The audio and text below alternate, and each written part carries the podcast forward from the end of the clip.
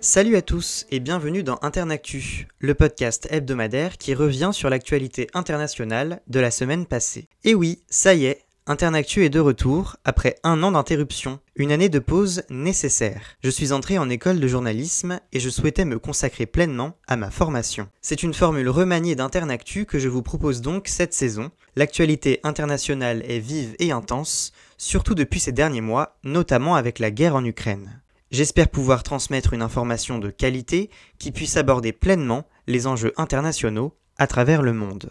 Voilà pour ce petit préambule de la saison 2 d'Internactu. Maintenant, passons tout de suite à l'actualité de la semaine. Une explosion a détruit partiellement le pont de Crimée samedi matin vers 6 heures. Le trafic routier et ferroviaire a dû être interrompu. Pour le comité national antiterroriste russe, c'est un camion piégé qui serait à l'origine de l'explosion.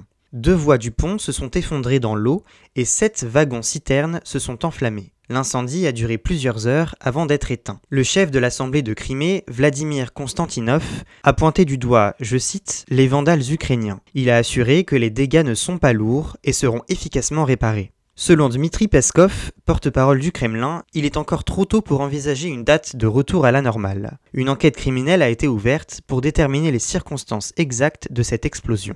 Construit par la Russie en 2016 sur le détroit de Kerch, ce pont de 19 km de long relie la Russie à la Crimée. Inauguré en 2018, c'est un symbole de l'annexion de la région qui a eu lieu 4 ans plus tôt. Le pont de Crimée est aussi un axe stratégique dans la conduite des opérations militaires russes en Ukraine, notamment dans la région de Kherson. Ces dernières semaines, l'Ukraine a lancé une offensive d'envergure contre la Russie. Jeudi, le président ukrainien Volodymyr Zelensky a revendiqué la reconquête de 500 km de territoire dans le sud de l'Ukraine.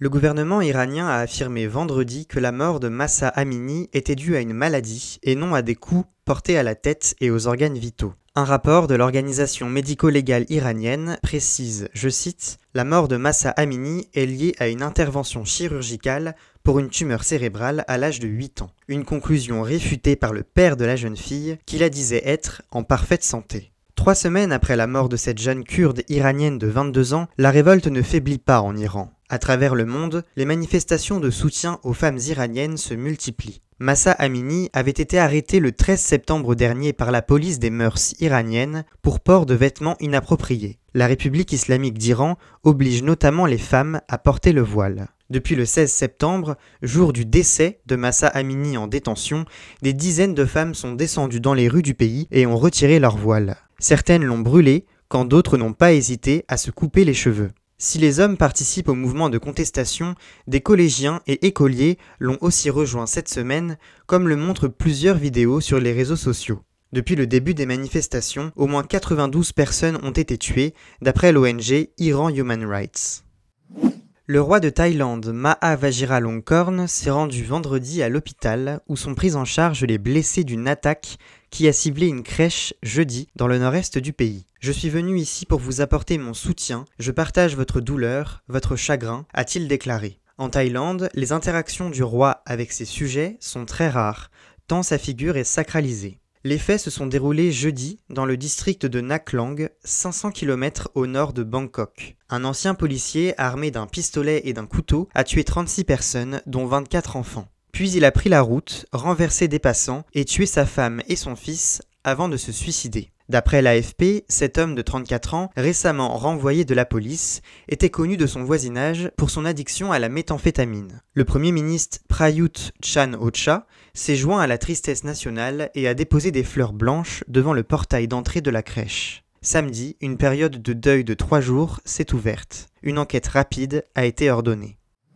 C'est une photo de famille symbolique qui a été prise au château de Prague jeudi. 44 chefs d'État et de gouvernement, parmi lesquels Viktor Orban, Recep Tayyip Erdogan ou Liz Truss, étaient réunis pour un rendez-vous politique. La capitale de la République tchèque a en effet accueilli durant deux jours le premier sommet de la communauté politique européenne, la CPE.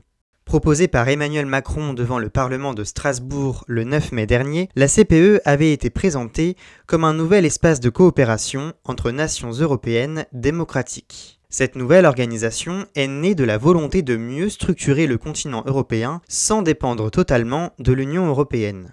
une nécessité face à l'agression de la Russie en Ukraine, alors que les nouvelles adhésions à l'UE prennent des années à se concrétiser. Cela explique donc la présence d'États non membres de l'UE à ce premier sommet de la CPE. Les dirigeants arméniens et azéris étaient aussi de la partie alors que le conflit a repris depuis plusieurs semaines entre l'Arménie et l'Azerbaïdjan. La Russie et la Biélorussie n'étaient pas conviés. Si les fonctions de cette communauté politique européenne restent assez floues, les dirigeants européens l'ont pensé comme un moyen, je cite, de traiter les questions d'intérêt commun afin de renforcer la sécurité, la stabilité et la prospérité du continent européen.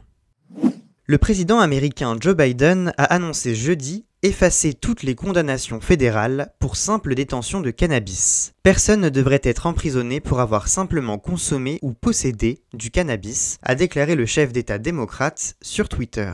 Il a aussi invité les gouverneurs des États fédérés à le suivre dans cette décision. Tout en insistant sur la lutte contre le trafic et la vente de cannabis aux mineurs, Joe Biden a souhaité que les autorités sanitaires et judiciaires repensent les peines liées à la marijuana. Sur les 50 États américains, 19 et la capitale Washington ont légalisé l'usage du cannabis à titre récréatif pour les adultes. La mention de la possession de cannabis sur un casier judiciaire sera désormais effacée. L'objectif de la mesure est de mettre fin à un réel handicap pour les personnes concernées qui ont des difficultés pour trouver un emploi ou louer un appartement. D'après une étude gouvernementale, un Américain entre 19 et 30 ans sur 10 consomme du cannabis tous les jours. Ce chiffre a été multiplié par 2 en 10 ans. Alès Bialyatsky, c'est le nom de la personnalité à retenir cette semaine. Vendredi, ce militant des droits de l'homme bélarus a été nommé lauréat du prix Nobel de la paix en même temps que l'ONG russe Memorial et le Centre pour les libertés civiles ukrainien. Emprisonné depuis juillet 2021, Alès Bialyatsky est un des nombreux captifs politiques du régime biélorusse. Il attend depuis son procès dans un centre de prédétention. Né en 1962 en Union soviétique, il s'engage dans des initiatives pro-démocratiques pour la création d'un État biélorusse indépendant dès le début des années 1980. Défenseur de la langue et de la culture biélorusse, Bialyatsky crée le Front populaire biélorusse qui devient vite le principal parti d'opposition au président Alexandre Loukachenko à son arrivée au pouvoir en 1994. Deux ans plus tard, il fonde l'organisation de défense des droits de l'homme Viasna. Il défend les citoyens biélorusses visés par le régime qui dévie de plus en plus vers l'autocratie. Accusé de fraude fiscale, il passe trois ans en prison de 2011 à 2014. Depuis la réélection d'Alexandre Loukachenko en août 2020, avec un score frauduleux de 80%, de nombreux opposants biélorusses sont devenus les figures de proue de vastes manifestations. Face à la menace du régime, plusieurs d'entre eux se sont exilés vers la Lituanie.